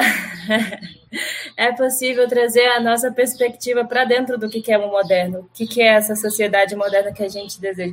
Eu acho que nós, povos indígenas, somos, na verdade, tudo pós-moderno, porque se isso é a modernidade que a gente está vivendo, a gente já está bem mais na frente do que as pessoas nas cidades. Tchau, gente, vou saindo. Tchau, Raquel. Um abraço. Eu não posso falar, eu tenho que esperar o homem me chamar. Anhu, agudê. Eu acho que pode Vamos deixar vamos, esse momento né? descontraído também. Então, eu tô querendo ser educada com o homem, eu tenho que homem é sensível. Né? Então, tem essa questão de fronteira e transição, né? Vou ver se eu entendi, Liana. É, eu vou falar de, da transição. Por exemplo, eu acho que eu fui preparada para a transição da minha vida e que ela só aconteceu uma vez na minha vida e, e é assim mesmo que acontece aqui com a gente, né? Eu fui preparada, então, para eu ter é, cuidar do meu tecorrar, saber como que eu cuido e receber as visitas, né? As visitas pode ser visitas assim, assim que nunca vi, que estão chegando pela primeira vez, pode ser de parente, ou pode ser as visitas que elas são assim recorrentes do, das lideranças, né? Das que são e das que querem ser e das que querem tirar as que estão. Então, existem várias visitas que você recebe no seu espaço, no seu tecorrar, né? E existe também quem visita e quem é visitado no mundo indígena, guaranítico, né? Então, existe, assim, tudo isso. E o que eu sei é o seguinte: eu fui criada pela minha Jari, minha avó, Machu, e ela era visitada, ela não ia, ela sempre as pessoas vinham. Inclusive, eu pensava, ah, essa casa vive uma bagunça, cheia de gente, nunca consigo dormir em nenhum lugar, porque quando chega a visita, as crianças saem e vai dormir em qualquer lugar, no, enfim, pendurado na árvore, para poder a visita, que geralmente é, é numa cidade, fazer tratamento de saúde, né? Então era assim, mais velho, com alguma coisa, algum problema. É, ou se a minha avó não queria, enfim, ela colocava lá fora. Mas aí várias questões. Então, eu fui é, iniciada assim na ancestralidade, como eu não era de uma aldeia, a aldeia urbana é um bairro, né? A gente é de uma ocupação, a gente ocupou a fazenda rancharia, Dez anos depois, tentaram expulsar a gente, a gente fundou, fez um movimento fundou a aldeia.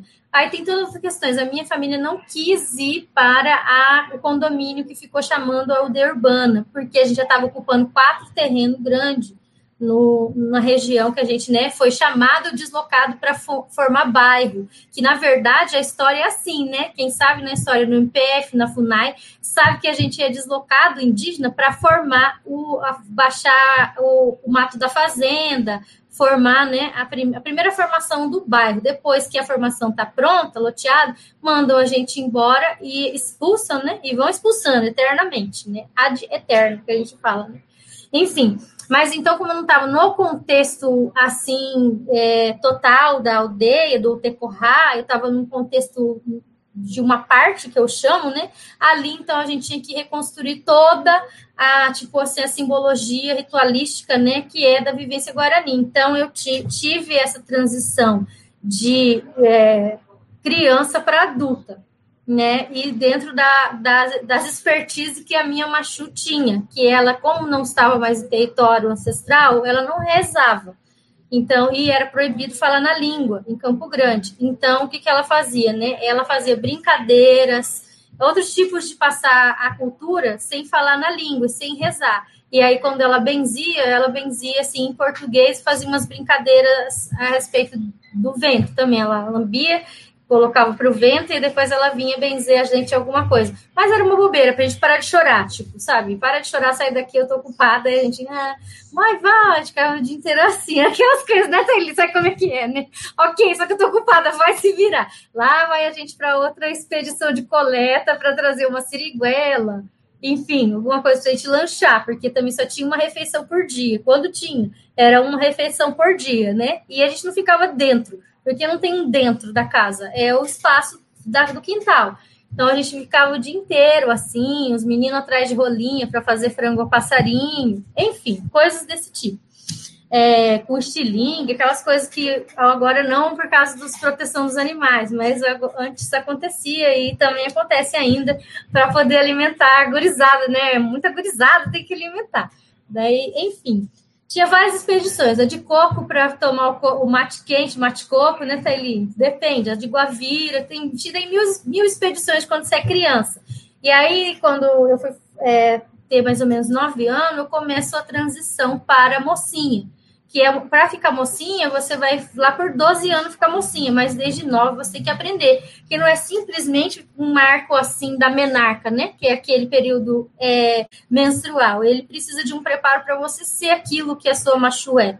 E aí, como que começa? Eu falo, né? Ah, eu vejo muita ancestralidade por aí, mas a minha ancestralidade mesmo era varrer quintal, apanhar guaxuma, né?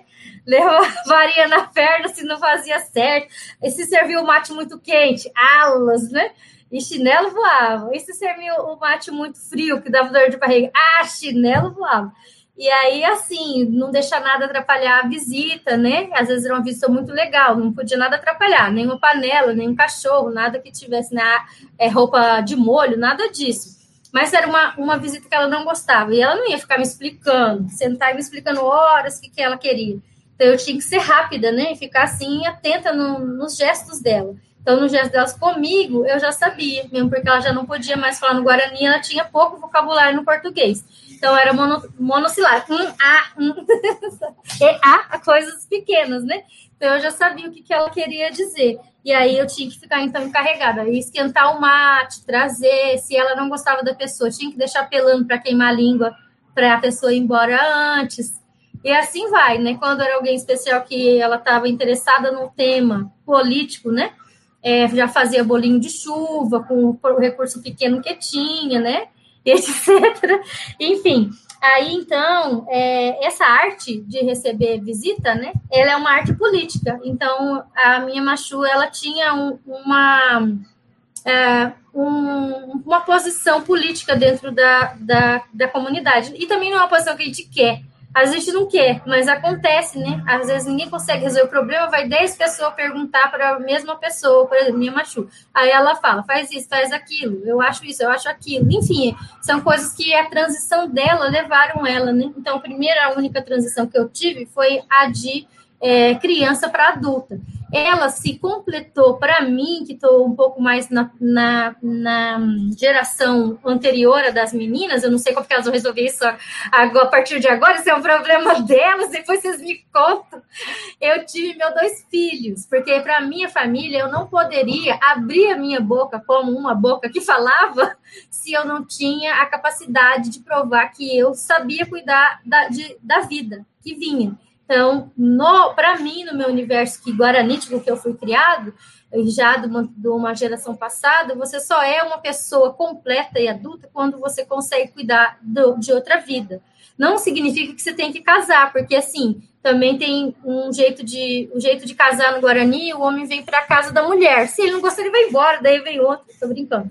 Mas assim, se ele não gostar, ele não precisa ficar, mas a mulher não vai para ela não se desloca, né? E aí o filho escolhe se ele quer ir ou não. Geralmente ele não quer, ele fica por ali, mas tô brincando. É, e assim, então a gente. Essa foi essa transição. Então eu me senti completa, né? E uma pessoa assim segura, tecnicamente falando, de me, de me portar diante da minha mãe, tias e vó, depois que eu fui mãe que tem a ver com, né, fui mãe, aquela maravilha da maternidade que a gente nem encara assim, não, sabe? Ai, é lindo. Não, não é lindo, é uma obrigação, porque a gente é uma população reduzida, então a gente pode fazer qualquer coisa na vida, desde que de, faça ter um filho, né? Gere é, filhos, gere novas vidas, porque a gente não quer, como nenhuma população no mundo, a gente não quer acabar aqui. Por que, que a gente ia querer acabar, né? A gente não quer ser matado, a gente quer continuar vivendo, né? Então, eu penso que a minha transição foi isso. Agora eu vejo essa que você fala da transição, né, sobre as mulheres nas assembleias. Então, aí também depende, eu não vejo assim, porque como eu sempre vi a minha avó, né, minha machu fazendo essas coisas e influenciando na política e dizendo se ela ia ou não morar na vila de casas que era da que ia ser a aldeia e começou a ter comício lá em na frente de casa para convencer ela, ou coisas assim, sabe, em várias, em várias visitas, então eu já percebi que não, que não tinha assim, é, não percebi que agora as mulheres estão fazendo, porque a minha coisas, porque a minha avó era o meu, meu universo, né? Então ela era meu universo globalizado de contatos assim com todo tipo de pessoa, né? Então eu vejo assim. E é, em relação a, no caso da fronteira, né? Que essas fronteiras assim uh, que vai marcar essa transição, eu acho que tem mais problemas hoje em dia as mulheres, as, as jovens, né, que estão com essa proposta muito mais aberta e ampla, né, é, para tentar resolver, talvez, se isso realmente for um problema, porque talvez não seja. Porque, por exemplo, assim como a Thaili estava falando, aqui também já aconteceu. Ah, numa, numa. Nem era Cunhangu, era só uma reunião, assim, faz tempo, e nem era de mulheres, inclusive, uma reunião, também não era o Iguaçu, né? numa reunião de faz tempo para resolver um problema de conflito uma vez, há muito tempo atrás aqui em Dourados, veio um, eu lembro, vou contar esse episódio que é engraçado, veio o, o cacique lá do Tecorá, né, o líder lá do Tecorá veio, a liderança, e aí ele veio falar sobre as maravilhas que ele estava fazendo lá no Tecorá dele, que estava tudo maravilhoso, estava tudo ótimo, e estava falando em Guarani, né, Menina, apareceu uma senhora, parecia uma diari com as crianças, ela veio de longe, de chinelo, assim como a gente sabe, né? De uma aldeia longe, de outra cidade, sei lá, Carapó ou Amambai, não lembro agora. Ela foi. Sei que ela chegou lá e pegou aquele microfone da mão dele, que não era nem microfone, né? Era uma roda, e aí não tinha assim alguém que pegava o, o taquara para falar alguma coisa, uma taquara para dizer que estava com a palavra, né? E ela desmentiu ele tudinho na frente dele, falou que era mentira, que lá no tecorra dele não estava assim, não, estava faltando um monte de coisa, estava com um problema, vulnerabilidade com as crianças, e daí já entrou para um outro conselho, que é resolver esse problema, entendeu? Então eu não vejo, eu, eu, eu, eu não entendo bem, né? Porque eu estou aqui de uma perspectiva que eu vejo diferente e tal. É, então, eu, eu acho que tem, assim, a transição disso, de jovem, adulto, que agora tem outras classificações, né? Criança, jovem, adulta e Ari, né? E eu acho que tudo, para mim, significa é, eu estar tá preparada para ser é, esse acúmulo, né, de conhecimento que no povo indígena a gente só pode ser realmente uma pessoa completa quando a gente completar o ciclo, lá quando tá morrendo, né? ah, ok, tá, é completo, agora morreu. Mas assim, enquanto isso, a gente está sempre incompleto, né? A gente está sempre buscando, está sempre tendo que provar que a gente está é, em compromisso mesmo com a ancestralidade, com a cultura e coisas assim. Vai mudando, a gente tem que saber quando que muda, né, Thaili? Para se atualizar, tem que ser rápido. Aí, eu acho, né, então, que a fronteira entre o Ocidente e tradição indígena foi a minha Jairi com o chinelo, né? Que ela já explicava para mim qual que era a fronteira que eu não poderia ultrapassar no Ocidente, entendeu? Então eu já sabia. Falei, hum, daqui para cá sou eu, daqui para lá eu só posso mandar flecha, né? Ou eu mando um menino, um primo, né? E tal. E a, a segunda pergunta sobre descolonizar e desmercantilizar a modernidade. Até travou minha língua. Olha, eu não sei responder essa pergunta. Eu vou te responder com uma fala da Aline, que a gente fica pensando sobre isso. Tem, tem vezes que ela me liga e a gente fica pensando. Eu vou falar o que ela te falou, né? Ela disse assim: ó, eu não quero ressignificar nada. Eu já desisti de querer ressignificar alguma coisa do Ocidente. Porque se foi o Ocidente que criou esse problema, ele que resolva, entendeu? Então, eu vou te falar, eu não quero saber de descolonizar, assim, né? E nem desmercantilizar. Eu não sei, eu não criei esse problema, eu não consigo pensar nisso. Aí eu acho que é um, uma pergunta muito forte para a gente falar sim ou não. E como o indígena não tem ideia de futuro, eu não posso falar para você que no futuro a gente vai fazer coisas legais, maravilhosas, porque a gente é também ser humano, né? É assim, tem outra perspectiva, menos destruição, mas a gente não pode dizer, ah, eu estou mais certo que o outro eu acho que guaraniticamente falando, não existe ninguém mais certo que o outro. Porém, o Ocidente está errando bastante. Gente tá, olha, não tô, não tô achando bom.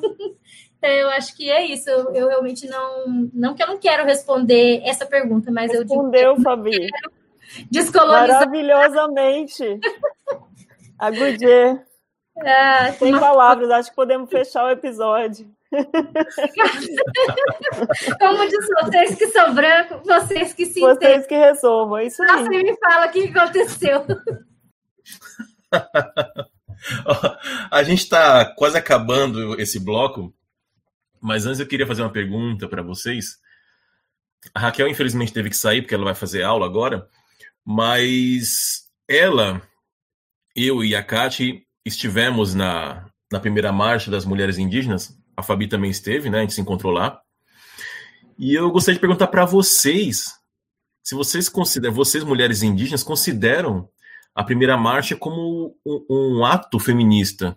Eu sei que dentro das dinâmicas culturais da, dos povos indígenas, a, a, figura feminina sempre tem uma presença muito forte, né? Ela tem lá seu papel, cada cultura tem sua, sua forma de ente, entendimento, mas a gente sabe que a voz dela sempre está presente. Vocês acabaram de trazer vários relatos de como isso está bem presente, né?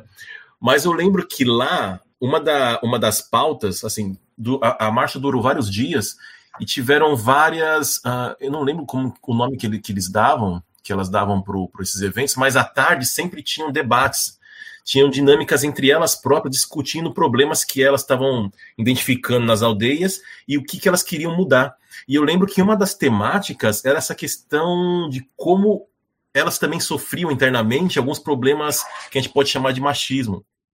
E elas estavam muito debatendo sobre isso entre elas mesmas.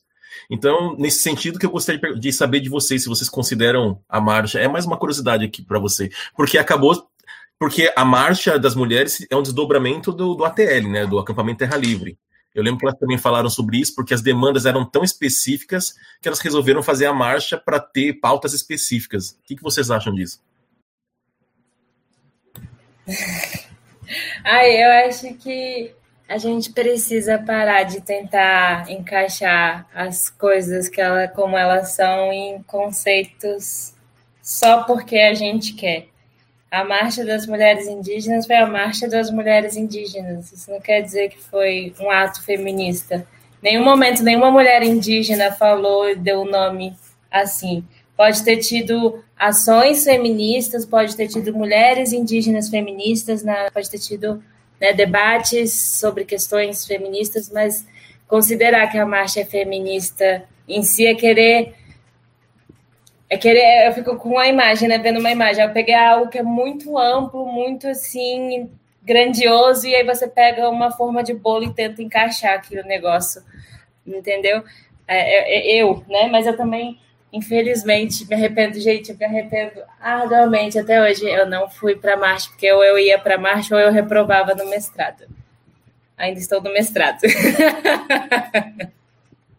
Mas eu acho que é isso, sabe? Um pouco desse incômodo de, de toda hora querer encaixar as coisas que a gente tem, que a gente vive, que não é nosso. Eu não sei, eu diria isso.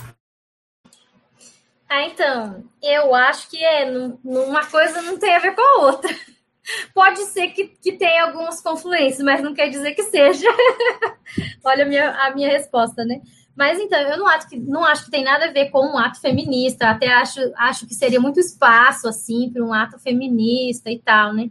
Teve o convite, que é da Marcha Mundial das Mulheres, que já acontece, né, de não sei qual é o período, para a gente participar, porque nunca chamaram, nunca convidaram. Todo mundo fala, ah, vocês não participam da Marcha de Mulheres ou dos, dos coletivos de mulheres, mas ninguém nunca chamou. Para nós indígenas, não é assim que vai lá à toa. Se não chama, a gente não vai, né? A gente tem uns códigos, assim, de etiqueta de, de ir nos lugares e tal, né? Se não é bem que isso, só vai com todo mundo quando é ocupação. Enfim, e daí não era o caso. O que eu é, percebi, no caso, assim, da, da Marcha das Mulheres também, que também não foi o primeiro ato, né? Eu acho que ele foi o primeiro ato em desdobramento do ATL. Aí sim, porque né, tem tudo a ver de você sair com uma pauta do território que já faz tempo e falar o que, que as mulheres indígenas pensam a respeito da pauta do território, né? Porque também as mulheres já reivindicaram isso. Olha, a gente quer falar o que, que a gente pensa da pauta do território, porque os jornalistas só dão atenção para os homens e as mulheres não conseguem falar, e os pesquisadores também não, porque várias pessoas já me falaram isso. Ah, a gente vai pesquisar e só os homens, só os homens que saem para estudar, só os homens que falam. Mas você já chega com esse jeito de pesquisar, vocês já chegam com a política do homem, a política. Vocês não sabem das outras políticas, né? vocês não estão interessados. Quando eu falo a política fofoca, é uma política, tipo, né, falando assim e tal, brincadeira, mas a pessoa fala: não, isso não é política, é uma política, ela é uma política, né, que é bastante tem estrutura a respeito disso. Ah, mas fofoca é uma coisa que é, tipo, desconsiderado no Ocidente, né? no nosso mundo não é, e tem outros, tem vários níveis e tem vários, né, várias nuances. Então, eu acho que a, a Marcha das Mulheres Indígenas foi a, a, primeira em relação ao ATL, mesmo porque já teve, né? A ATL deve recordar, a Marina já a Marina Marques já é, participou né, de, uma, de um livro que foi da época de 80, parece que teve um encontro é, das mulheres indígenas também, mas em relação à área da saúde, que é tudo a gente vê como é que a mulher indígena está retratada no Ocidente, na área da saúde, na área da carência, assistência social, né? Então, eu, eu achei que a marcha uh, do ano passado foi assim, que nem quando eu, eu relatei para vocês sobre a conferência. Ninguém chamou a gente para ir na Conferência das Mulheres, que era dentro da plenária, que era dentro né, desses espaços legislativos. Ninguém nunca convidou a gente, mandou um convite, passou, falou para a gente articular, falou que ia mandar ônibus, lugar no ônibus, ninguém falou. Então, o que, que a gente fez? A gente fez a nossa lá fora, que é para poder mesmo mostrar né, como que a gente chega e em que lugar que a gente está nesses espaços. E que a gente também não quer ficar pisando lá naqueles espaços se não for para falar do assunto que a gente tem que falar, que é decorrarizar o nosso território, né, que foi usurpado, e agora a gente quer, além de querer ele fisicamente de volta, a gente quer cosmologicamente de volta, que é cheio de significados próprios, né, da cultura de cada povo que habita o seu terroir. Muito bem, voltamos já já para nossas considerações finais. Decoloniza, o podcast da Ucareté. Um bate-papo com uma boa pitada decolonial sobre os povos tradicionais, culturas, racismos e muito mais. Fabi, estamos chegando ao final e eu gostaria muito de agradecer a tua presença por finalmente ter participado da nossa gravação. Uh, você gostaria de fazer alguma consideração final? Ah, eu agradeço muito o convite e a paciência comigo, porque esse convite já faz de um tempo que eu tô para aceitar, mas assim, nas correrias, eu mudei de Campinas, né, para Dourados novamente, e realmente hoje teve, né, finalmente esse momento feliz, e foi um momento maravilhoso, eu só tenho a agradecer, conversei com pessoas, né, muito importantes para minha tese também, que eu vou agora azucrinar, tipo, falar bastante com essas pessoas, tá ali Raquel que saiu, a Liana que é aqui minha companheira e sempre trocando ideia com vocês da Ucaretê, que eu gostei muito. Muito obrigada. Nós que agradecemos. Taili, quer fazer alguma consideração final? Quero agradecer, Fabiane, por ter aceitado o convite, ter tido essa conversa aqui com a gente, e mais, mais ainda agradecer por estar ocupando esse lugar também na academia, enquanto mulher indígena, trazendo também essa discussão dessa perspectiva nossa, né, para um espaço que é tão violento com o nosso corpo, com as nossas ideias. Então, muito feliz estou ansiosa também para ver o seu trabalho, né? Queremos, queremos que você nos mande também para a gente poder acompanhar, porque é muito bom. É, e, e, aí, falando de uma mulher indígena para outra, é muito bom a gente ocupar esses espaços e, e divulgar os nossos trabalhos para a gente poder também ter outras referências que não apenas uma Simone de Beauvoir para poder falar sobre feminismo. Muito obrigada. Muito bem. Liana, quer fazer alguma consideração final?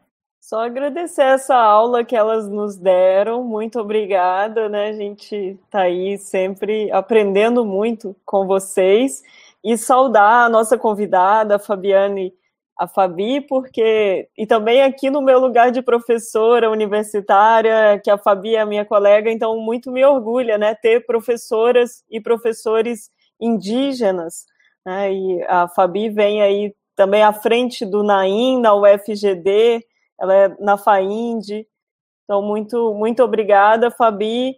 E, e, vamos fazer mais aproximações também, não só nesse campo remoto, agora no momento, né, enfrentando a pandemia, mas a gente certamente se encontrará muitas vezes em Dourados, né, na, nas nossas articulações aí, Fadir e Fainde, e agradecer ao Acareté por esse encontro. Muito obrigada, Henri, Taili, eu também, como acaretense, estar aqui com vocês, essa oportunidade de aprender e descolonizar.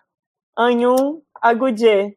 Com certeza há muito mais para falar, mas por hoje é só. Obrigado, Raquel, Taili, Liana e Alex. Muito obrigado aos ouvintes pela companhia. Procurem a Ocareté no Facebook, no Instagram e no YouTube. Até o próximo episódio. Beijos e abraços ocaretenses. Tchau!